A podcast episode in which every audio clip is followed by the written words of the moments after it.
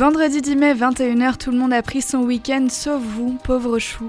Radio Temps Rodez ne vous oublie pas, non, jamais. Et les Nyctalopes sont de la France qui se couche tard et qui ne prend pas de congé. Non mais, ici Nine et je ne suis pas seule. Salut toi Salut Nine, ça va? Ça va et toi? Ça va, ça va. Tu peux nous rappeler comment tu t'appelles? Ouais, moi c'est Antoine. Super. Les Nyctalopes, c'est quoi? Eh bien, vaste question, amis auditeurs, auditrices.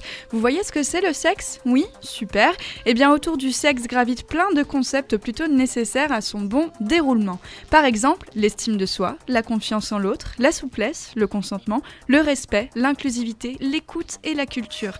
Et nous, nous parlons de tout ça grâce au Nicto Actu, à la loose de la semaine, à la chronique Talope, au jeu l'intitulé de ta vidéo cassette sexuelle et au thème de la semaine. Si l'émission te plaît, c'est plutôt important de nous le montrer. Like-nous sur la page Facebook, partage-nous, mets-nous en fave sur SoundCloud ou Spotify ou rejoins-nous. La page Facebook, les Nyctalopes toujours. Cette semaine, nous parlons de l'histoire du sexe et de l'érotisme.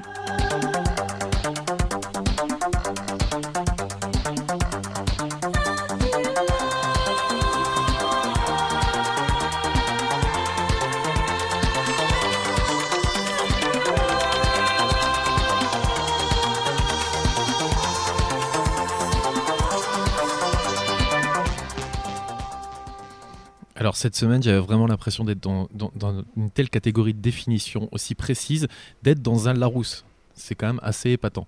Ça peut pas être un intitulé de vidéo Non, malheureusement non, je l'ai fait exprès parce que si Ah, j'aurais dit d'être dans la malin. rousse, là en effet tu aurais pu, mais cette fois c'est- c'est mort. Désolé.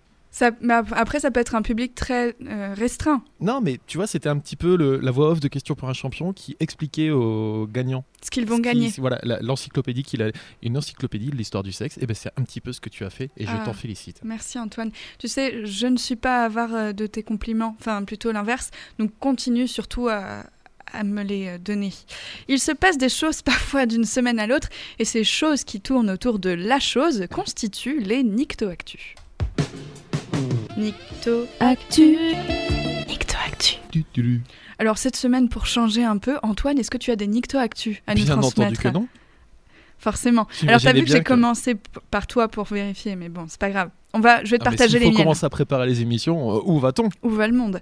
Alors, tu sais quoi, tu sais quoi, copain, je vais t'en donner un peu des miennes et puis tu vas faire comme si tu les connaissais Et je déjà. rebondirai. Parfait, comme tu sais si bien le faire. Alors, Océan, homme trans en pleine transition, décide de nous donner à voir cette transition grâce à un documentaire en 10 très courts épisodes en libre accès sur la chaîne YouTube France TV Slash. La chaîne YouTube France TV Slash, c'est aussi celle qui accueille, entre autres, la dernière saison de la web-série Martin, sexe faible et Entre meufs, la nouvelle très chouette série de Léa Bordier. Alors, la sortie du docu tombe presque un, un an après le coming out trans d'Océan, moment à partir duquel il a affirmé son désir d'être appelé, traité et considéré comme l'homme qu'il a toujours été. Est-ce que tu avais vu passer cette information? Absolument pas. Eh bien maintenant tu sais. Eh ben je suis ravi et j'en prends bonne note. En revanche, tu veux que je te parle de sorties cinématographiques également? Tout à fait. Il y a euh, dans le placard une série de, enfin c'est une série de coming out qu'un réalisateur a récupéré des internets, des gens qui faisaient leur coming out euh, sur YouTube, sur des plateformes comme ça de vidéos, qu'il a compilé et qu'il allait voir aussi ces gens-là pour les interviewer, leur expliquer, enfin puis expliquer euh, voilà co- comment on peut faire son coming out grâce au 2.0 à l'internet. C'est formidable Et Antoine. c'est en salle actuellement. Et c'est d'autant plus formidable que j'enchaîne sur le cinéma sans empiéter sur tes plates-bandes. T'as vu comme si c'était fait Je exprès. t'en sais gré. Incroyable. Le film Les crevettes pailletées, réalisé par Cédric Gallo et Maxime Govard, est sorti au cinéma mercredi 8 mai. Il parle d'une équipe de waterpolo gay. Alors, je n'ai pas vu le film, donc je ne saurais pas m'exprimer sur ses qualités probables. En revanche, mercredi soir, l'émission Les Informés de France Info laissait ses invités s'exprimer sur la pertinence du film, alors que comme moi, ils ne l'avaient pas vu. Et alors que, contrairement à moi, il s'agissait de journalistes, d'entrepreneurs et d'une chef d'entreprise. Et non, non point du tout de critique ciné et d'experts en droit et cause LGBTQI.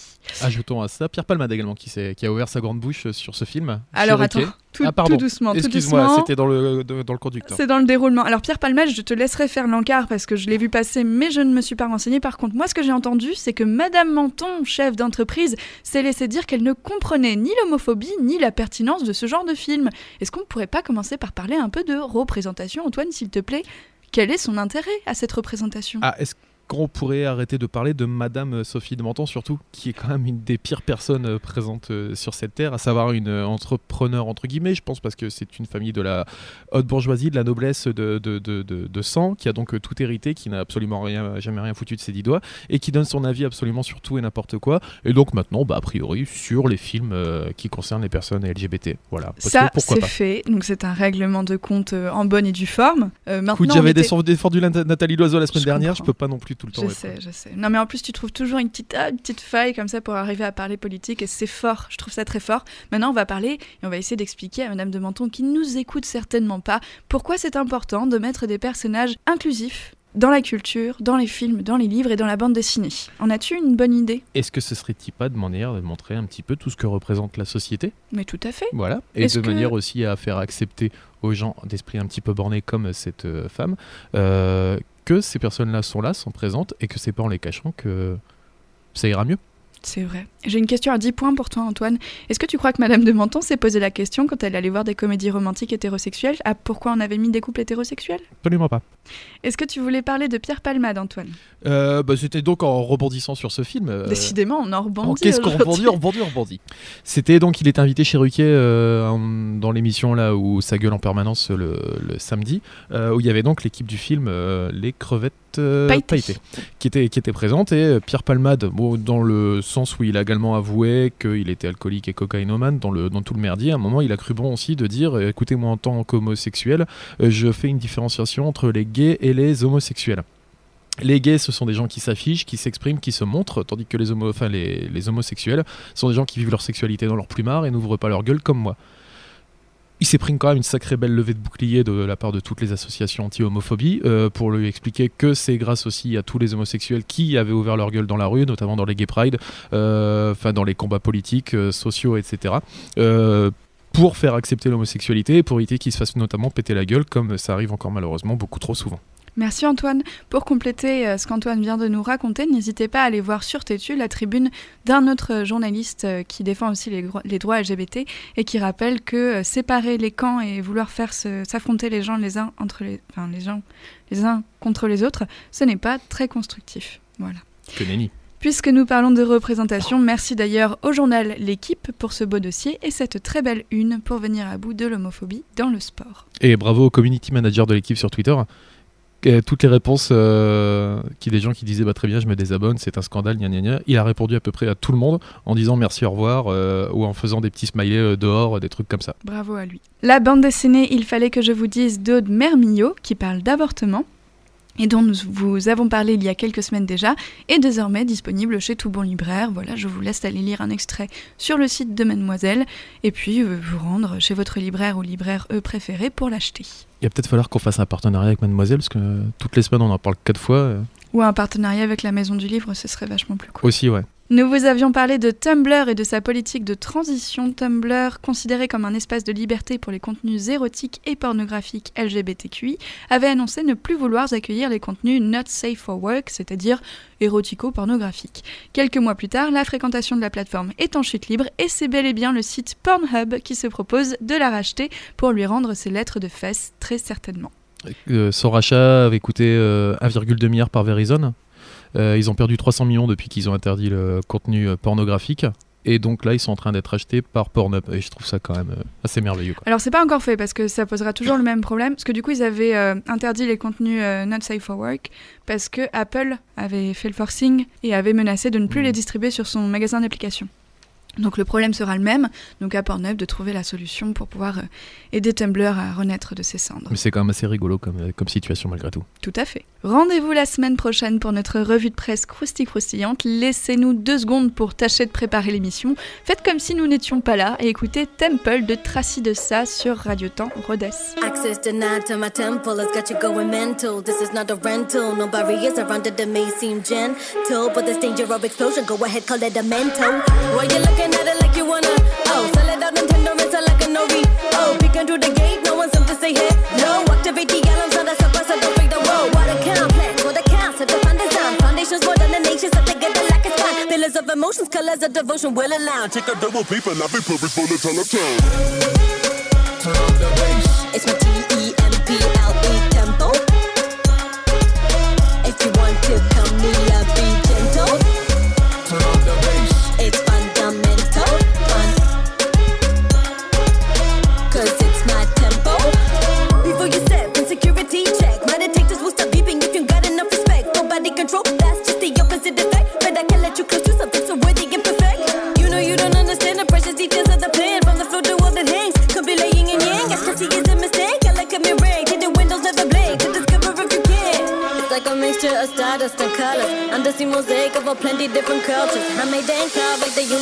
wonder. The power nature's giving me will hit you like a thunder.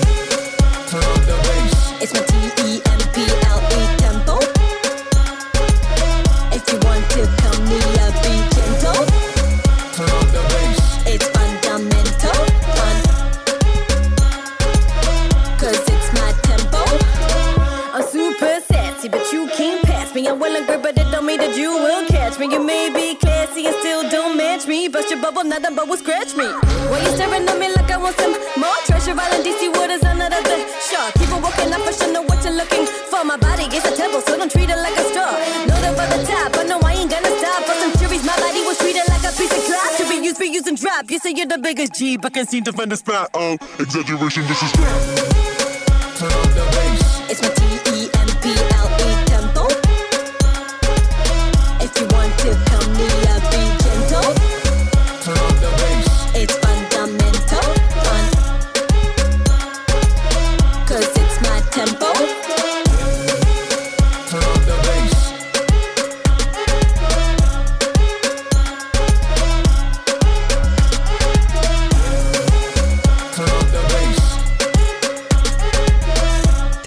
de Tracy de Ça sur Radio Temps Rhodes. Aujourd'hui, une page d'histoire. Mais enfin, partez pas Une page d'histoire du sexe, bien sûr. Vous avez cru on était qui?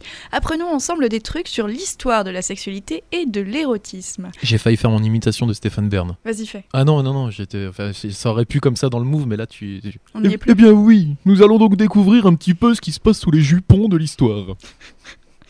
Tu trouves pas que t'es vachement plus. euh, tu te laisses aller, t'as le temps. euh, c'est fou, quoi. Finalement, quand t'as pas de concurrence, t'es. Eh ben écoute, je suis un, Un petit pan peu dans, dans le bain. Bah, c'est ça. En tout cas, cette euh, imitation est à garder pour la suite. hein, je te le dis tout de suite.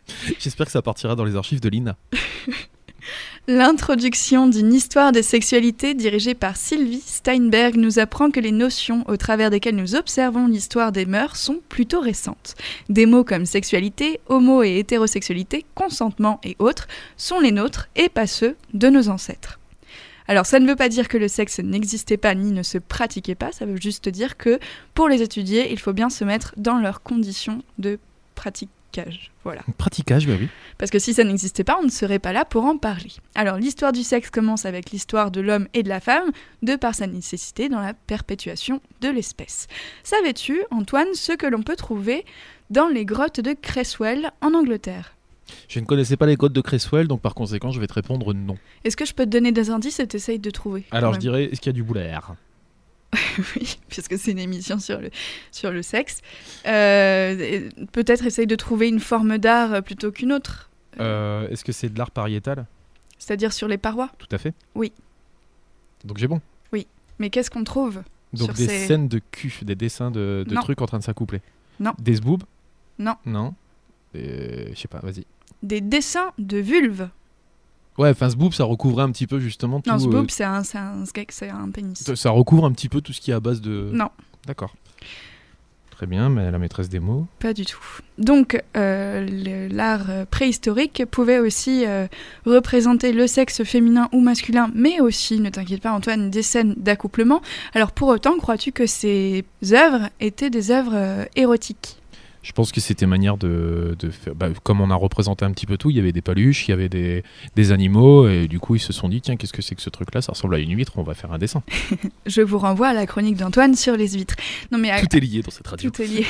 À ton avis, à quoi ça servait de représenter euh, des femmes ou des hommes euh, hypersexués Écoute, je ou- passe pas mon bac là. Euh, si tu veux répondre, vas-y. que- Non mais non mais là c'est pour qu'on cherche ensemble, tu vois, c'est pas. Ah, t'as pas la réponse si j'ai la réponse, mais mais j'essaye de te la faire trouver dans un, un cercle de confiance. C'est ça, je passe pas mon bac, j'ai l'impression d'être devant des examinateurs. Non, pas du tout, pas du tout. Qu'est-ce que ça représente? Pourquoi? Bah, par exemple, le terme érotique. Qu'est-ce que Mm. ça veut dire érotique aujourd'hui? Ça vient de Eros, qui était donc un dieu. Non, mais tu passes vraiment pas ton bac. En gros, une œuvre érotique, c'est pour donner envie de faire du sexe. C'est ça. C'est un peu coquin, ah, tu, penses que c'était un truc pour allumer un petit peu les gens comme ça, qui Eh coin, au coin du feu regardaient un petit peu la, la, la vulve dessinée? Du tout. Ah. Justement, puisque l'érotisme n'a pas été créé à ce moment-là. Non, en fait, ces œuvres étaient plutôt. J'ai l'impression d'être euh, Jamie. Non, Antoine, ces œuvres, en fait, avaient plutôt une portée, euh, comment dire, euh, pas religieuse, mais presque, certainement. le, C'était. le dieu vulve? Voilà. Et donc c'était plutôt des œuvres censées euh, aider à la fécondité ou à la procréation. Mais est-ce que ça- dans ce cas-là, ça implique qu'il y avait un déisme euh, chez les hommes préhistoriques Oui, ou une forme de, de croyance en tout cas. Ça me paraît quand même bizarre. Ah oui, c'est vrai. Bah, ça n'existe vois- pas la religion. À cette époque-là, ça, ça me paraît quand même assez lointain. Mince. et de- Bon, j'ai été bien nue. non, mais pas une religion, mais une superstition, voilà. Tu veux dire, mais les meilleurs auspices de la chatte, quoi. Exactement. D'accord. Je pense que c'était ça. En tout cas, c'est ce que j'ai cru comprendre. Alors, puisque tu as parlé d'Eros, est-ce que tu peux nous expliquer ce qu'est Eros, s'il te plaît? Non, je t'en prie, fais-le. C'est vrai? Oui, je t'en supplie. Mais ça peut pas être que mon émission. Non, mais je rebondirai. Comme on aime Bon, bien rebondir. alors, si t'insistes. Alors, en Grèce antique, on parle effectivement d'Eros, mais l'Eros, s'il faut le traduire entièrement, c'est le désir sexuel qui fait perdre son contrôle aux hommes et aux femmes, à l'endroit de quelque sexe que ce soit, puisque l'homosexualité ou l'hétérosexualité n'existait pas. Euh, en tout cas, pas sous ces termes. Euh, mais ça peut être aussi euh, du désir à l'égard de la nourriture ou de la boisson. En fait, Eros, c'était à la fois un dieu, mais pas complètement un dieu. Euh, c'était aussi juste une notion. Donc c'est le désir qui fait perdre le contrôle. Et d'ailleurs, les citoyens, qui sont les gens dont la sexualité est étudiée, puisque la sexualité des autres ne compte pas, puisque leur consentement ne compte pas, les citoyens qui sont trop sujets à l'éros en perdent en fait leur valeur morale et donc leur valeur citoyenne. Voilà, C'était très bien expliqué. Ouais, je t'en prie. Est-ce que tu connais le mythe de l'androgyne? Alors, l'androgyne, oui, d'accord, mais le mythe, non. Alors J'ai fait, bien préparé cette émission, t'as vu hein est-ce que tu veux que je te l'explique Je t'en supplie. Alors en fait, c'est pas tout à fait un mythe, c'est une image que Platon a utilisée, je crois, dans le banquet, et où il racontait que, euh, soi-disant, enfin c'est ce qu'on nous expliquait en fait souvent à l'école, l'amour en fait et la recherche de l'autre euh, existent parce que à l'origine nous étions une boule de quatre bras, quatre jambes, et que Monsieur Patate. Voilà, à peu près, et que notre, notre oisiveté permanente a euh, poussé un dieu euh, cruel à nous séparer en deux, et donc il fallait rechercher l'autre personne. Mais sauf que quand on raconte cette histoire, on oublie de préciser que Platon raconte qu'il y avait trois boules, une boule homme-homme, une boule homme-femme et une boule femme-femme, et que du coup on pouvait très bien euh, rechercher les trois. Et en fait, c'est au moment de l'essor du christianisme qu'on s'est qu'on a découpé un petit peu cette euh, image et qu'on a gardé euh, l'androgyne homme-femme. Voilà. Et il fallait, au moment du christianisme, il fallait ranger un peu tout ça parce que ça faisait, ça faisait tâche dans le, dans le circus. Tout à fait. Alors, euh, ça, tu le savais parce que je t'ai entendu le dire plusieurs fois. Savais-tu qu'il existait une imagerie érotique à Rome ou en Grèce antique? Bien entendu, Est-ce que tu peux nous raconter Eh celle ben, dont si. tu te rappelles? Si par exemple on va faire un tour à Pompéi, Mhm. on va trouver donc sur les, sur les routes de Pompéi des, des, des sexes, des phallus euh, gravés dans, dans la pierre qui indiquaient donc le chemin pour, euh, pour accéder au bordel. Au Bordeaux? Au bordel? Au lupanar. Au lupanar, au boxon. Euh, c'était donc euh, voilà, c'était c'était c'était tracé sur la route et c'était quelque chose de socialement très accepté. Et notamment donc euh, quand on rentre dans ces bordels, on peut encore retrouver il y a les fresques au-dessus des, des chambres euh, avec euh, donc des, des- des fresques de comment s'appelle les petits cailloux, enfin les petites pierres. sais, euh, Mosaïque. Mosaïque, merci. Euh, où on décrit donc sur ces fresques la spécialité de, de la personne dans cette pièce-là qui euh, que l'on va pouvoir apprécier. Plus, sinon, effectivement, il existe euh, une forte euh, imagerie qu'on pourrait croire érotique, mais en fait qui nous rappelle notre propre pornographie, et c'est là qu'on se trompe, puisque certes, les corps nus sont représentés et parfois des corps en, en pleine action, mais ça ne veut pas dire que c'était de la pornographie ou de l'érotisme. À l'époque, là aussi, c'était plus pour motiver les gens, ou alors pour décrire des rites euh, religieux, puisque euh, pas mal de rites religieux incluaient euh, de se montrer nu, ou alors d'effectuer des actes qui nous paraissent à nous sexuels. À l'époque, ce n'était pas forcément le cas. Toujours est-il que la nudité était quand même tolérée, mais sous, un certain angle, notamment aux Jeux Olympiques où les athlètes étaient nus, mais les femmes étaient interdites de tribune. Parce qu'on pensait que ça allait leur, euh, leur donner des, envies, les rendre, les rendre zinzin. C'est intéressant ce que tu dis parce que il n'existe pas de, de comment dire de limite aussi euh, claire que chez nous entre l'homme et la femme, puisqu'il y a bien d'autres limites dans la société grecque, notamment entre les citoyens et les autres. Donc euh, ça encore, je le tire tout de- du livre dont je vous ai parlé au début, que je reciterai à la fin, qui est très intéressant. Et euh, en fait, euh, par exemple, une femme libre a une vie beaucoup plus confortable qu'un homme esclave, par exemple. Oui. Voilà. Donc euh, comparer l'homme et la femme et euh, leur donner des droits euh, ou leur retirer, ça n'a pas forcément de sens. Néanmoins, la sexualité euh, libre euh, est euh, d'abord euh, la propriété de l'homme libre et pas forcément de la femme libre. Voilà. C'était très long, mais je, Mais je ne peux qu'approuver, en effet. ouais. Et euh, de toute façon, je pense qu'on en parlera, euh, on en parlera ensuite, mais euh, on peut pas mettre euh, notre, euh, notre acception et notre conception de la sexualité, de la pornographie, de ce que nous on, on considère ça, euh, comme elle l'était en l'Antiquité et a fortiori au Moyen Âge également. C'est des choses, des choses qui sont absolument différentes par, par rapport à des époques. On va reparler du Moyen Âge juste après, mais par exemple, il y a un concept qu'on cite très souvent à propos de la Grèce antique, qui est celui de la pédérastie. Je crois qu'on dit pédérastie. Alors ça aussi, c'est très intéressant parce que nous, on dit pédé aujourd'hui, qui est une insulte et qui en fait est un raccourci du mot pédéraste. Pédéraste, c'était pas une pratique sexuelle en soi, en tout cas, si si, tout à fait. Oui, euh, mais euh, quand, euh, quand l'insulte PD est, est- dite, notamment on en parlait dans les stades de foot, et- etc., c'est plutôt dans le sens pédophile. Oui, alors en fait, c'est idiot parce que ça vient vraiment de pédéraste, mais sauf que vraiment, quand on dit pédé aujourd'hui, on se rappelle même plus déjà que ça veut dire pédophile ou pédéraste. Je pense on dit juste pédé parce qu'on est bête ou qu'on réfléchit pense, pas au sens. je pense que c'est plus pédophile comment c'est euh, comment c'est euh, comment c'est c'est- dit. Ok, très bien. Alors, tu, tu peux nous expliquer ce qu'est un pédéraste? C'est quelqu'un qui euh, qui a voilé à vapeur, qui est de la contre-allée. C'est quelqu'un qui Je sort, compte sur euh, toi pour être un peu plus précise Oui. et scientifique. C'est quelqu'un qui euh, entretient une relation euh, sexuelle, d'une part certes, mais aussi d'éducation et euh, d'éducation à la citoyenneté avec un homme plus jeune. Donc un homme libre avec un homme bientôt libre. Et donc du coup, euh, nous, on juge ça euh, en se disant que euh, l'homosexualité était admise en Grèce ou la pédophilie était admise en Grèce, mais en fait, c'est pas du tout ça, puisque pour eux, cette liaison-là n'avait pas forcément... était bien plus que sexuelle finalement. C'était vraiment presque de la politique ou de la vie publique. Parenthèse close. Au Moyen Âge, Antoine, devine quelle était la seule position permise par l'Église et devine pourquoi. Ce serait-il pas le missionnaire? Tout à fait. Pourquoi? Euh, Parce que les corps sont collés, il n'y a pas de vision, c'est les yeux dans les yeux et de préférence les yeux fermés d'ailleurs. Et qui domine dans le missionnaire? Eh ben, c'est l'homme aussi, oui. Tout à fait. Ça vient du mythe de Lilith d'ailleurs. Ah, tu peux nous l'expliquer?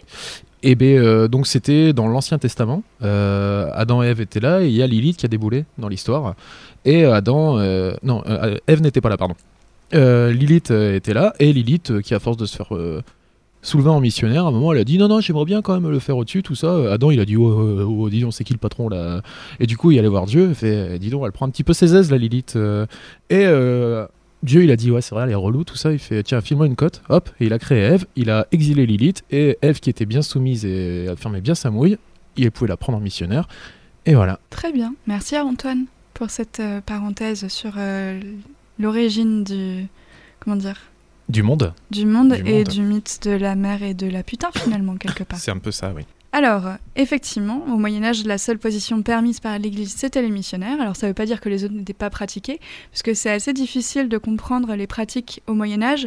Ce qu'il nous en reste, c'est surtout euh, les écrits des religieux, qui sont souvent très exagérés et surtout euh, bah, très, euh, comment dire, euh, parcellaires. Il n'y a pas que les écrits des religieux, il y a notamment François Villon aussi qui, qui racontait aussi beaucoup ses, beaucoup ses aventures où le, justement l'homosexualité euh, était, était très présente. euh, c'est pour ça d'ailleurs que l'Église a fait fermer les bains. Les étuves, tout ça, parce que c'était des endroits où, où ça s'enfilait dans le plus grand des calmes, dans, dans- dans le, dans le plus grand des bonheurs. Euh, et euh, l'Église a dit Ouais, c'est pas terrible quand même cette affaire. Non, on avait dit on fait pas ça. Et euh, du coup, ils ont fait fermer tout ça, et maintenant c'est monsieur avec madame et monsieur au-dessus. Et de préférence d'ailleurs avec un drap entre les deux, avec un drap euh, troué euh, à l'endroit où ça doit, ça doit se faire. Très bien, merci. Donc le missionnaire, en fait, était destiné seulement à procréer, puisque finalement l'Église encourageait l'acte sexuel seulement dans le cadre de la procréation, pour perpétuer l'espèce.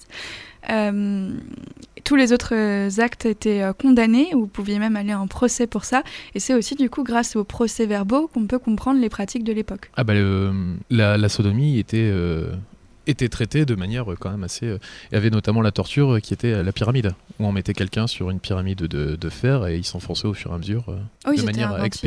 Ah ouais, il y avait de la création quand même. Mm. Au niveau de la torture, on peut pas leur reprocher ça. Tout à fait. Tu apprendras aussi qu'il y avait des dates très limitées pour pouvoir faire l'amour. Alors selon les, les études, il y avait euh, 1 jour, 8 ou 7 par mois où on pouvait faire l'amour si on respectait toutes les règles dictées par les religieux. Cela va sans dire, si elles avaient été respectées, nous ne serions pas là non plus aujourd'hui pour en parler. Donc logiquement, elles n'ont pas été complètement respectées. Parce que 1 jour 8 par mois, si on tient compte du cycle menstruel de la femme, c'est quand même une fenêtre très réduite finalement pour pratiquer le sexe. Bah, et puis d'autant plus qu'il y avait à peu près 10 gosses par famille, donc euh, statistiquement, ça fonctionne Ça n'a pas. pas dû marcher. ça n'a pas dû marcher. La contraception et l'avortement étaient punis. Alors s'ils étaient punis, ça voulait dire aussi qu'ils existaient. Euh, la contraception se pratiquait par euh, toutes sortes de mixtures plus ou moins dangereuses qu'on pouvait se mettre dans le vagin. On pouvait aussi enduire le pénis de matière huileuse qui permettait en fait de faire une couche imperméable et d'empêcher le sperme de passer. On peut dire ça en gros, Entre guillemets. entre Ne guillemets. faites pas chasser vous. Ne faites surtout pas ça chez vous, vraiment pas. Euh, il existe maintenant tout plein de pratiques qui fonctionnent très bien. Et l'avortement, euh, l'avortement se pratiquait aussi certainement puisqu'il a été puni. Voilà. Mais c'est euh, le fait, par exemple, on parlait, on parlait d'homosexualité, mais euh, c'était quelque chose qu'on ne peut pas euh, remettre, euh, qu'on ne peut pas concevoir maintenant en fait. C'est-à-dire que l'homosexualité chez les rois était quelque chose de, classique. Il y avait des rois de France. Alors j'ai oublié son numéro de, série. Et euh, il y en avait un qui était ouvertement homosexuel et c'était très accepté. On l'a fait d'ailleurs passer pendant la guerre de 100 ans. Les Anglais le faisaient passer pour, euh, pour une folle, entre guillemets. Il s'appelait. euh, c'était, c'était un petit peu ce qui était dit, parce qu'en plus, les Anglais à l'époque parlaient français. Et. même chez les, précédents, il y en avait un qui reçoit son aide de camp qui revenait de croisade et qui lui dit Pour te remercier, ce soir, je t'ouvre ma chambre et je t'ouvre ma couche. Devant tout le monde. Et euh, c'était c'était des choses qui ont, qui ont été acceptées. Euh, donc l'homosexualité a toujours existé de toute façon, mais sous, euh, sous des manières comme maintenant on n'envisage pas de la même manière. C'est-à-dire qu'on ne considérait pas vraiment ça comme de l'homosexualité, certainement. Oui, c'est ça en fait. Par contre, il faut savoir que l'homosexualité féminine était largement condamnée à cette époque-là. Euh, on ne l'a pas mentionné, mais euh, en Grèce antique, l'homosexualité féminine existait et n'avait pas cette euh, connotation érotique en fait qu'on lui accorde aujourd'hui aussi. Et d'ailleurs, au Moyen-Âge, les, les- les lesbiennes étaient, euh, étaient parquées dans des, dans des hôpitaux psychiatriques considérés comme folles, hein, dans, dans les hospices de la Pitié Salpêtrière, notamment à Paris, où c'était des endroits où on les recueillait et où elles étaient dans des cachots pour tout le, tout le reste de leur vie. Super. Bonne ambiance. Bonne ambiance. Qu'est-ce que je peux te dire? Bah, Je peux te dire que l'apparition des travaux érotiques suit à peu près l'imprimerie, que ça a été longtemps sûrement réservé euh, à une caste plutôt noble, puis à une caste bourgeoise qui a dû inquiéter les nobles, et que les représentations érotiques étaient souvent aussi liées à des représentations satiriques et polémiques. On y ajoutait euh, des euh, personnages représentant la religion, et donc le... Attends, j'arrive pas à voir le...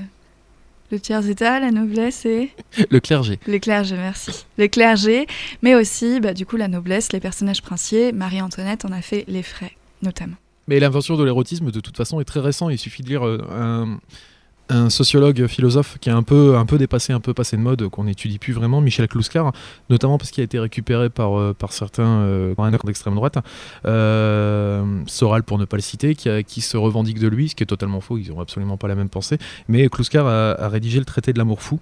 Euh, qui est donc un bouquin qui parle de, de l'érotisme et de la sexualité au Moyen Âge, avec euh, justement, c'était des choses qui n'existaient pas dans, dans la noblesse. L'amour n'existait pas. C'est des choses. L'amour d'ailleurs est très récent. Ce, principe de se mettre en couple parce qu'on est amoureux, avant que ce soit dans la noblesse ou dans le peuple. Dans la noblesse, on se, fait, on se mariait. Par, euh, parce qu'on voulait récupérer le champ du voisin, euh, parce qu'on voulait récupérer des terres ou des choses comme ça, et le peuple marié à la, voisine, parce que c'était beaucoup plus pratique, et de toute façon on sortait pas de son village, donc il n'y avait pas énormément de choix. Et euh, donc cette invention de, l'amour est très récent, de la même manière que l'érotisme le- l'est aussi. C'est-à-dire que quand au Moyen Âge, il y avait le couple qui dormait dans le plumard avec les quatre gosses autour, bah, il fallait quand même en faire un cinquième. Bon, bah, les gamins étaient là et tant pis quoi. hein. Il y avait les chèvres en dessous, donc il n'y avait pas trop de choix non plus. Et être amoureux de sa femme ou de son mari au Moyen Âge, c'était presque, enfin c'était en fait l'adultère, parce que pratiquer un sexe trop fréquent et trop amoureux, c'était euh, traiter sa femme comme une prostituée, et donc c'était aussi condamné. Donc il n'était pas très conseillé euh, d'aimer follement son mari ou sa femme, et c'est d'ailleurs sûrement pour ça que l'adultère était euh, accordé aux époux notamment, puisqu'il n'était pas censé trouver l'amour et le contentement sexuel au sein du couple. Et pourquoi la prostitution a toujours été largement acceptée également. oui. C'est un, un mal pour un bien, somme toute. À cette époque. À cette époque, bien sûr, oui. Est-ce que tu veux savoir quelle était la bonne idée euh, de, du docteur Fallop à propos du préservatif? Alors, Dr. Fallop, c'est celui qui a découvert les trompes dites Tout à fait. D'accord, je t'écoute. Bah, lui, il a trouvé une sorte de préservatif, mais devine à quel moment il fallait le mettre Euh, juste à la fin, au Oui. moment de l'éjaculation? Donc, il fallait se retirer, enfiler la capote. et- Non, carrément après. Carrément après, c'était un. Après l'éjaculation? Ouais, voilà. Quand tu étais sorti, en fait, euh, de, de, de Eh ben, il est pas con le doc quand même. Non, mais voilà, c'est ça. En fait, euh, la contraception ou l'avortement, enfin non pas l'avortement, mais la contraception plutôt, ça passe aussi par une bonne compréhension du cycle et euh, de la conception. Malheureusement, à cette époque, ce n'était pas le cas. D'ailleurs, au Moyen Âge, euh, à une certaine période, on a pensé que la conception ne se faisait que par la mutuelle jouissance des deux partenaires. Ce qui devait arriver rarement, puisque le clitoris n'était pas forcément quelque chose de très pas. connu à cette époque-là. Terrain incognita. Voilà. Donc, vu le nombre de gamins qui, qui sont arrivés, euh, ils- bon, ils ont dû être assez aveugles et beaucoup se planter. Enfin, après, pour leur excuse, ils faisaient beaucoup de gosses, mais c'était pour d'autres raisons aussi. hein. C'était pour les envoyer au turbin, parce qu'il y en avait les trois quarts qui clamsaient avant l'âge des, des deux ans, euh, parce que l'hygiène n'était pas trop trop là, quoi. On va faire un énorme saut dans le temps, désolé pour les historiens qui nous écoutent. Devine quel genre d'entreprise a créé le premier préservatif pardon, pas en boyau animal? Euh, c'était pas une entreprise de pneus Tout à fait. Dunlop? Oui, Goodyear. Goodyear. Goodyear, créateur du caoutchouc qui sert aussi à faire les pneus et c'était aux États-Unis. Mais il existait des préservatifs à base de vessie de porc aussi. Tout euh. à fait. Oh, Euh, Vessie de porc, c'est quand même dégueulasse, quoi. Ou alors en toile, enduite de, de toutes sortes En toile de produits. jute Non mais oui, vraiment, en plus. C'est peut-être de là que vient le nom finalement. Vient peut-être de- Eh, ce serait intéressant de se pencher Ouais. là-dessus. Si vous avez une réponse, chers auditeurs, peut-être qu'on c'est une émission poser- participative. euh, Exactement. On pourra poser la, la question la semaine prochaine euh, si on arrive à avoir notre professionnel de la sexualité. Est-ce que tu as des sources, Antoine, pour cette semaine? Je les ai dit, euh, j'ai parlé de Kluskar là quand même déjà. Kluskar, c'est. euh, hein? Tout à On fait. est quand même sur du pointu. C'est vrai, c'est que c'est très pointu. On est quand même sur du pointu. C'est d'ailleurs l'intitulé de ta vidéo. Oh non, non, non, non, non, non. Je vois même pas euh, où tu vas en venir. On est quand même sur du pointu, si, excuse-moi, littéralement, on est sur du pointu, ça fonctionne. Euh, autre source, euh, François Reinhardt, euh, Nos ancêtres les Gaulois et autres fadaises historiques. Tout n'est pas bon à prendre, il y a beaucoup de choses. Il date un peu ce bouquin, ça doit faire une dizaine d'années. Donc il y a encore des choses, puis c'est vraiment de la vulgarisation scientifique, enfin historique. Mais il y a quand même quelques chapitres sur la sexualité des rois, sur, euh, sur euh, historique, euh, qui, qui sont plutôt intéressants et euh, qui permettent de resituer un peu, notamment, comme, comme on en parlait tout à l'heure, sur l'homosexualité royale, qui, qui sont plutôt intéressants. Merci Antoine. Mais de rien. Moi, je vous conseille Une histoire du sexe, bande dessinée de Philippe Breneau et Laetitia Corinne, mais aussi ce que j'ai abondamment cité, Une histoire des sexualités, dirigée par Sylvie Steinberg, que nous recevrons, j'espère, par téléphone la semaine prochaine, mais aussi Les curiosités sexuelles numéro 25 de l'émission avec Patrick Beau, et enfin l'entièreté des bandes dessinées de Liv Stromquist que je cite toutes les semaines.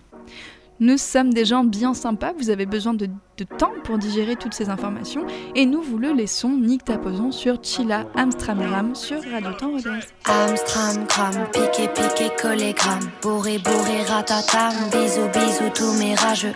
Instagram, gif et pix, posté like, IGTV qui dérape. Touché, collé, buzz néfaste. Pas de buzz, pas de buzz, pas de buzz. Les putaclics sont sortis, hey. Un décolleté leur suffit à inventer histoire sordide, hey. De buzz, de buzz, de buzz. Le collet noir, Gucci blackface. Les putains de keufs tirent au flashball. Donc mon gilet jaune reste en backstage. Arrête le rap, pétasse, t'es trop blanche. Alerte, attaque de troll, c'est trop louche. Les tasses me clashent parce que je suis trop lourde. J't'ai ma Twitter, je déteste ma France. Y a des commentaires abusés. Pareil que je suis la cible, je ne me sens pas visée, visée, visée. Moi je suis une go, moi j'ai pas de couilles. Pourtant je te les briser, briser, briser, bitch. Je finis la chaîne et la michto. Cherche mes dossiers Cheetos. J'ai jamais ken pour un fit. Oh. Bitch, je finis la chaîne et la michto. Cherche mes dossiers Cheetos. J'ai jamais ken pour un fit. J'ai du potaga dans ma tabatière. Mais c'est pas le rap, c'est pas ta matière. Je sais de quoi je parle, j'ai l'art, la manière. Je sais que tu me traques, tu cours à ta perte. Je fais la réussite, la peur me harcèle. Fais de la vigilance que personne m'atteigne. Chacune des rumeurs résonne dans la scène. Tu cherches mes failles, demande à ta mère. Car oui, oui, elle m'écoute. Elle m'écoute avec ta sœur. Quand tu m'insultes, elle a le seum. Je l'inspire car je me défends seule. Oui, elle m'écoute. J'ai dû protéger mes seufs. Certains m'ont pris pour une slut. Je les laisse parler, je réponds que. La réussite est une fragilité. Ils feront tout pour te limiter. Mon bouclier, c'est ma virilité. Hey, yo, j'assume pleinement ma féminité. J'ai des compétences et de l'habilité. C'est pour ça qu'ils veulent entacher ma dignité. Bitch, je finis la chaîne et la michto. Cherche mes dossiers Cheetos. J'ai jamais ken pour un fit. Bitch, je finis la chaîne et la michto. Cherche mes dossiers Cheetos. J'ai jamais ken pour un fit. C'est fond, fond, fond, les petites marionnettes bien profond, fond, fond, aide la met des puissants fond. C'est fond, fond, fond, les petites salopes lunettes bien profond, fond, fond, trois petits clics et puis vont. Chila Amstramgram sur Radio Temps Rodez. Si vous voulez vous exprimer, la place vous est laissée ici même sur tous les sujets. Comme vous ne vous êtes pas encore proposé, cette semaine, on va laisser Antoine nous faire une ou peut-être même deux chroniques et puis après on verra bien ce qui se passe. C'est à moi là maintenant? Oui. Alors, comme on est en mai, avant que l'été n'advienne, plein de ces passages obligés, vacances, soleil, chaleur et tout un tas d'autres choses super énervantes, j'ai envie de te causer de la rupture auditeur de mon cœur. Je sais qu'on en a déjà fait une émission, mais c'est un peu une synthèse de tout ce qui s'est dit. De la rupture amoureuse, de celle que nous avons tous vécue, ou de celle que nous finirons tous par connaître un jour. C'est comme ça, ça fait partie de notre évolution. Tu quittes le confort douillet du petit homme pour foncer à bras raccourcis vers le destin d'adulte, celui qui pue. Le destin, l'adulte ne pue que si son hygiène est défaillante. Ça ne t'est jamais arrivé, sois patient. Il suffira alors d'une porte qui se pour que ton monde vacille et s'écroule un peu. Toutes tes peurs, les bien planquées sous le lit ou dans le fond du placard, reviennent te dévorer la nuit. Elles te bouffent, cette porte se ferme et tout explose. Acte 1. Tout autour de toi te montre son absence. T'es seul comme une merde. Les jours sont moches comme un kangou utilitaire. Tes nuits noires, le plus souvent blanches, sont hantées de cauchemars surréalistes qui sentent son odeur. T'as envie de bouffer. Ton envie de bouffer, c'est depuis longtemps barré, et tu peux oublier pendant deux jours d'avaler un truc solide. En revanche, ce qui est liquide et de préférence très alcoolisé te permet de tenir encore un peu. Tu aimerais savoir si c'est pareil pour l'autre. A-t-il faim? Qu'est-ce qu'il fait en ce moment? Est-ce qu'il sait encore rire? Tu espères de tout cœur qu'il souffre aussi un peu, qu'il endure, une, qu'il endure une infime partie de tout ce que toi tu morfles, juste pour te sentir moins seul dans cet état de délabrement. Dans ta tête, tu t'obstines à imaginer ce qu'il faut faire, ce qu'il faut faire pour récupérer cette histoire finalement crevée depuis longtemps. Les chagrins d'amour n'animent que les souvenirs et annihilent la raison. Tu n'arrives pas encore à comprendre que, ce n'est pas ton cœur là-bas sur le tapis à côté de ton lit. C'est juste ton amour propre, fracassé. Alors vite de tout, tu t'endors dans ce lit devenu trop grand, seul, sans pensée et sans souffle. Et puis un matin, sans raison précise, le temps qui a passé, qui a pensé les plaies, te réveille par le bruit sourd d'un corps qui redémarre, par le sang chaud qui veut bien à nouveau envahir tes veines, faire battre ton cœur. Tu ne meurs plus comme une merde, tu as juste faim, tu as envie de bouffer, t'es vivant. Acte 2. Toujours KO mais debout, légèrement tremblant, les tripes en vrac mais debout. Enfin, tu te demandes euh, alors comment tu vas pouvoir remplir ce vide que l'autre t'a laissé. Tous ces espaces si facilement remplis avant. À ton avis, auditeur, tu ne sais pas? Je vais te le dire comment tu vas les remplir ces trous. Tu vas les boucher avec ta colère, ta haine, ta haine. Les vannes s'ouvrent, tu baisses la garde, tu vas faire tout un tas de trucs complètement cons. Lire ses anciens SMS, écouter Jodassin ou regarder des photos qui traînent dans l'ordinateur. Et aussi retrouver une vieille liste de courses écrites de sa main, une chaussette dans le fond de l'armoire, tout un tas de trucs pathétiques. Tu commémores et tu as ta crise de larmes, des vraies larmes, avec des vrais morceaux de morve verte qui coulent. C'est dégueulasse, je sais. Cette putain de crise qui te donne le courage de te bouger le cul, de remonter sur la scène parce que the show must go on. Tu guéris mais t'es en convalescence, tu vas encore bouffer quelques passages merdiques à base de pleurs, de roulage en boule dans le lit. Mais ça commence, c'est bien. Acte 3.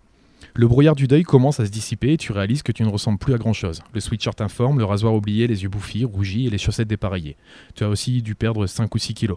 Bref, t'es pas beau à voir. Alors là, mon grand, tu vas laver ton honneur, savonner cette avant-salle de ta personne. C'est la fête de l'humain dans ton appart.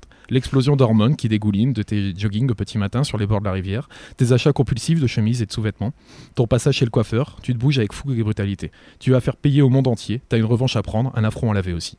Ce qui te sauve à ce moment-là, c'est que tu t'aperçois que ton cœur n'est pas mort. C'est juste qu'il a glissé entre tes cuisses. Tu vas t'atteler, avec l'aide de quelques bons camarades, à choper tout ce qui se trouvera sur ton chemin, faire brûler la CB en cocktail et capote. Acte 4. Après la fête du slip, le retour aux valeurs sûres, aux choses simples, à la puberta. Ce genre de tempête finit par balayer les scorings de nos Waterloo sentimentaux. On ne peut pas vivre tout le temps de haine et de flux corporel. On aspire finalement à un bonheur tranquille avec des repas cuisinés maison, des chats qui ronronnent sur la couette et deux bras qui te serrent en dessous. Tu vois, mon auditeur, quand ça t'arrivera, tu pourras te dire que t'es pas mort. Pas encore, du moins. Merci Antoine. Mais de rien. C'était beau comme du fauve. Ça, c'est vraiment pas. Je suis pas sûr que ce soit un compliment. Bah t'es allé les voir en concert quand même. Ah, ça, c'est moche. Non, mais. eh. Ah, je te déteste, je quitte cette émission. Mais écoutez, moi, moi aussi j'ai écouté Fauve, j'aimais beaucoup Fauve. Donc non, j'ai trouvé ça très chouette. Merci beaucoup. J'ai presque envie de l'isoler, tu vois, dans une playlist à toi. J'ai réussi à reclaquer les trompettes balais de scoring de Waterloo sentimentaux de l'émission sur la rupture. Parce que Exactement. je l'avais trouvé trop classe cette phrase. Ouais, mais je me suis dit, c'est marrant, j'ai l'impression que c'était un défi en l'entendant. Elle était vraiment super cette chronique. Est-ce que tu veux nous faire la deuxième? Bah, ça va faire beaucoup de paroles. Hein.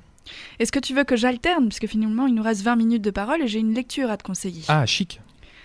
Alors, donc je vais vous conseiller ma dernière lecture d'utilité publique. Arrête de tousser s'il te plaît. C'est justement en lisant un article sur la pseudo-galanterie à la française et la triste et fausse histoire des grands séducteurs français que je suis tombée sur le livre de Valérie Ray-Robert intitulé Une culture du viol à la française, du troussage domestique à la liberté d'importuner. Antoine m'avait d'ailleurs à l'époque dit que ça ressemblait au nom d'une recette sur... Sur quoi? Comment ça s'appelle? Marmiton, voilà. Quand un livre vous plaît, vous pouvez aujourd'hui vérifier sa disponibilité chez votre libraire le plus proche, et ce, depuis votre poste de travail. Coucou patron. Si vous la constatez, vous pouvez ensuite vous rendre dans la dite librairie en sortant du travail. C'est exactement ce que j'ai fait, et comme je ne trouvais pas de livre, j'ai demandé au libraire présent de m'aider.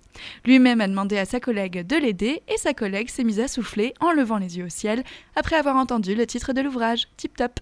Certes, le titre peut effrayer ceux qui ne sont pas acquis au concept de culture du viol. C'est un peu dommage parce que souffler ne fera pas partir l'omniprésence et la minimisation du viol dans nos films et nos séries, et vous pourrez lever les yeux au ciel, ce sera jamais assez haut pour échapper au sexisme ambiant. Si votre truc, c'est d'interrompre les femmes qui essayent de vous partager gentiment leur expérience ou leurs problèmes, et ce pour chipoter sur un chiffre, c'est vachement mieux comme ça, pour dire humaniste au lieu de féministe ou pour rappeler que pas tous les hommes da, prenez des vacances et ouvrez ce livre. Valérie Ré-Robert les a, ces chiffres, elle parle aussi des exceptions, elle cite ses sources, elle vous renvoie aux articles et aux faits, et elle se répète beaucoup, pas mal, pour que tout rentre bien dans nos têtes à tous. Elle n'a rien contre la séduction, l'amour ou contre le sexe hétéro. Elle pense juste qu'on vaut mieux qu'un droit d'importuner d'un genre sur un autre, toujours le même, et je suis assez d'accord avec elle. Elle croit en l'intelligence des hommes et pas en leur pseudo-bestialité, et là encore j'applaudis même avec mes pieds. Elle explique clairement et patiemment comment évoluer vers une société qui traite tous ces gens de la même façon dans les espaces publics et privés, et je vous conseille vivement, vivement de l'écouter. Valérie Ré-Robert, La culture du viol à la française. J'ai très envie de lire ce livre, Je peux te le prêter. avec plaisir. Seulement si tu me rends les précédents. Alors déjà, j'en ai qu'un, Ouais, et euh, je suis en train de le compulser actu- actuellement. très bien. Est-ce que tu as une dernière chronique à nous livrer, Antoine? Ouais, je peux rebondir sur euh, justement tout, Tout ce à que fait. tu disais, ouais, je- parce que je me, je me souviens justement de la période MeToo là où il y avait donc euh, tous euh, et c'était un petit peu incroyable. C'était Marianne, le magazine, qui avait euh, justement dit, euh, enfin ils avaient fait une couverture en disant on donne la parole aux hommes sur justement le mouvement MeToo. C'était quand même fou. Euh, la, la tribune de Deneuve sur le droit d'importuner, ouais. Causeur, bon, Causeur de toute façon faut laisser attendre qu'ils avaient fait aussi un truc en disant c'est quand même c'est quand même très français, la galanterie et compagnie. Enfin, il y avait eu cette, cette levée de bouclier, mais qui était juste hallucinante. Et en Mm. plus, c'était des femmes qui participaient à euh, ce, ce contre-feu euh, de, de MeToo. C'est à se poser des questions, quoi. En fait, c'est euh, donc selon encore euh, ce livre, mais on avait pu observer ça bien avant. C'est un mouvement qui est très français en fait, cette espèce de levée de bouclier contre euh, toute prise de parole des femmes. Alors, je suis contre, par contre, l'expression très français. Ah pardon, c'est français. Non, non, c'est pas, c'est pas français particulièrement, je pense. Bah, en fait, D'arrêter si, de dire, tu- faut arrêter absolument de dire, parce que c'est très français comme comportement pour tout et n'importe quoi. Je- voilà. je pense que je vais faire une pétition. Est-ce que je peux me justifier? Je t'en prie. Non, parce qu'en France, on aime bien le French bashing, tout ça. C'est pas ça que je suis en train de te dire, Toto. Ce que je suis en train de te dire, c'est que le mouvement Weinstein, il a été accueilli aux États-Unis et que quand on accuse quelqu'un de viol, il est réellement accusé en public. Alors qu'en France, des personnages tels que Luc Besson ou euh, Roman Polanski, on peut encore lire des tribunes pour les défendre et les affaires qui les, qui les entourent ont fait très très peu de bruit. Voilà ce que je suis en train de te dire.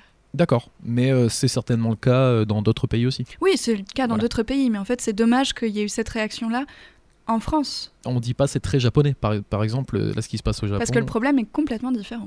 Oui, le problème, en fait, est encore inscrit dans les lois au Japon, alors qu'en France, c'est une question de culture. C'est ça qui est difficile à combattre. Mais il n'y a pas qu'en France. Non, il n'y a pas. Mais Donc non, je mais suis je te contre l'expression, c'est très français en fait. Mais on Voilà, peut en débattre ça, pendant des je- heures. Ouais, on peut en débattre pendant des heures. On a combien de temps là? Vous êtes là les auditeurs Ce qui est très japonais, c'est de ne pas du tout traiter la question du harcèlement des femmes et de ne pas du tout traiter du viol. Ce qui est, ce qui est très japonais, c'est ça. Ce qui est très français, c'est de croire qu'on déteste le viol et de ne pas nommer le viol quand on l'a sous les yeux. C'est ça le problème. en fait. Mais c'est certainement le cas en Suisse ou en Belgique. Alors tu te trompes là-dessus, parce que les Suisses sont très avancés sur la question. Je ne te permettrai pas de dire ça. C'est vrai que tu es suisse, pardon.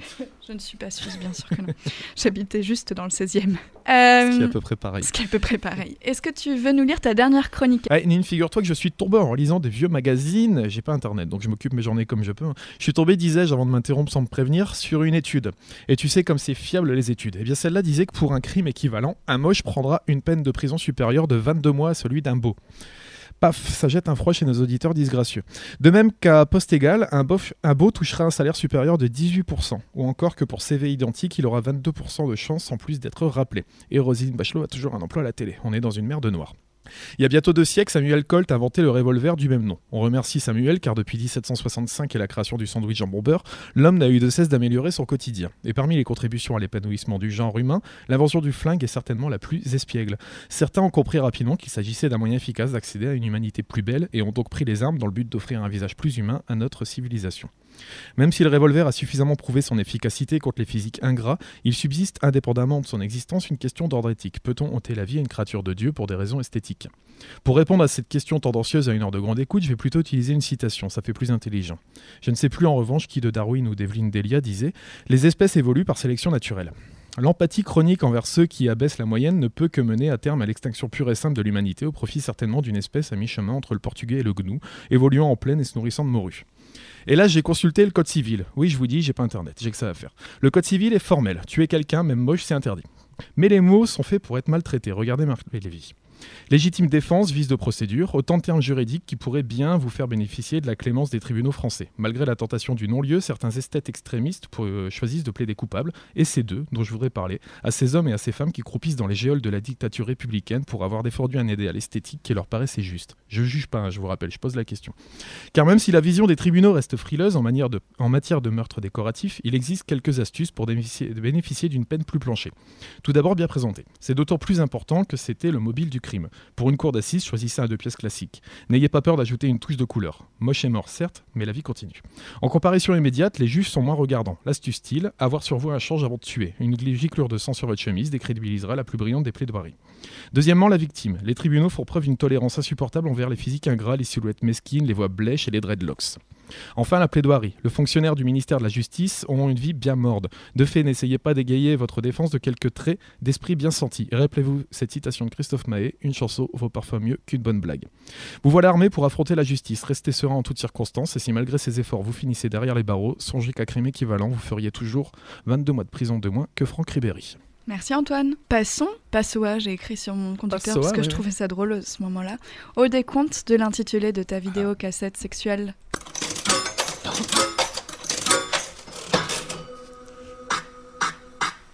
Antoine a la manie de tousser à chaque fois que je lance une chanson ou un jingle, c'est fou.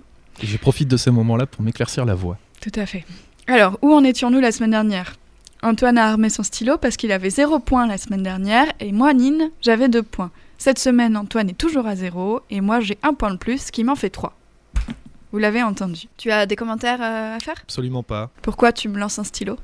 Parce que je trouve ça un petit peu injuste, d'autant plus que ton point du jour était vraiment pas justifié. Écoute, j'ai une amie la dernière fois que vous m'avez dit ça qui m'a dit que c'était faux et que vous étiez, vous étiez de mauvaise foi. Oui, enfin une amie. Après, derrière, tout le monde a une amie qui peut dire des choses aussi. Demande à, Demande à Nadine Morin. c'est ça. Bon, très bien, passons. En tout cas, je trouve que mon titre était vraiment excellent. Ouais, c'est ton ami qui te l'a dit, bizarrement. Je vais couper ton micro.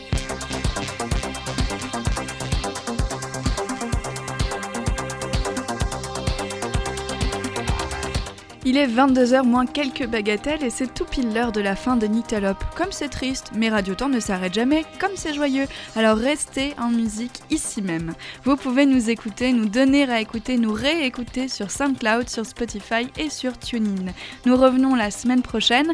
Nous parlerons de Pride Week avec Céline de l'association Alerte, les Aveyronais en lutte pour l'égalité, et nous essaierons de revenir sur le sujet de cette semaine avec Sylvie Steinberg. Ce sera la surprise. Merci Antoine. Mais de rien, une bonne soirée. Et à vendredi dans vos lits.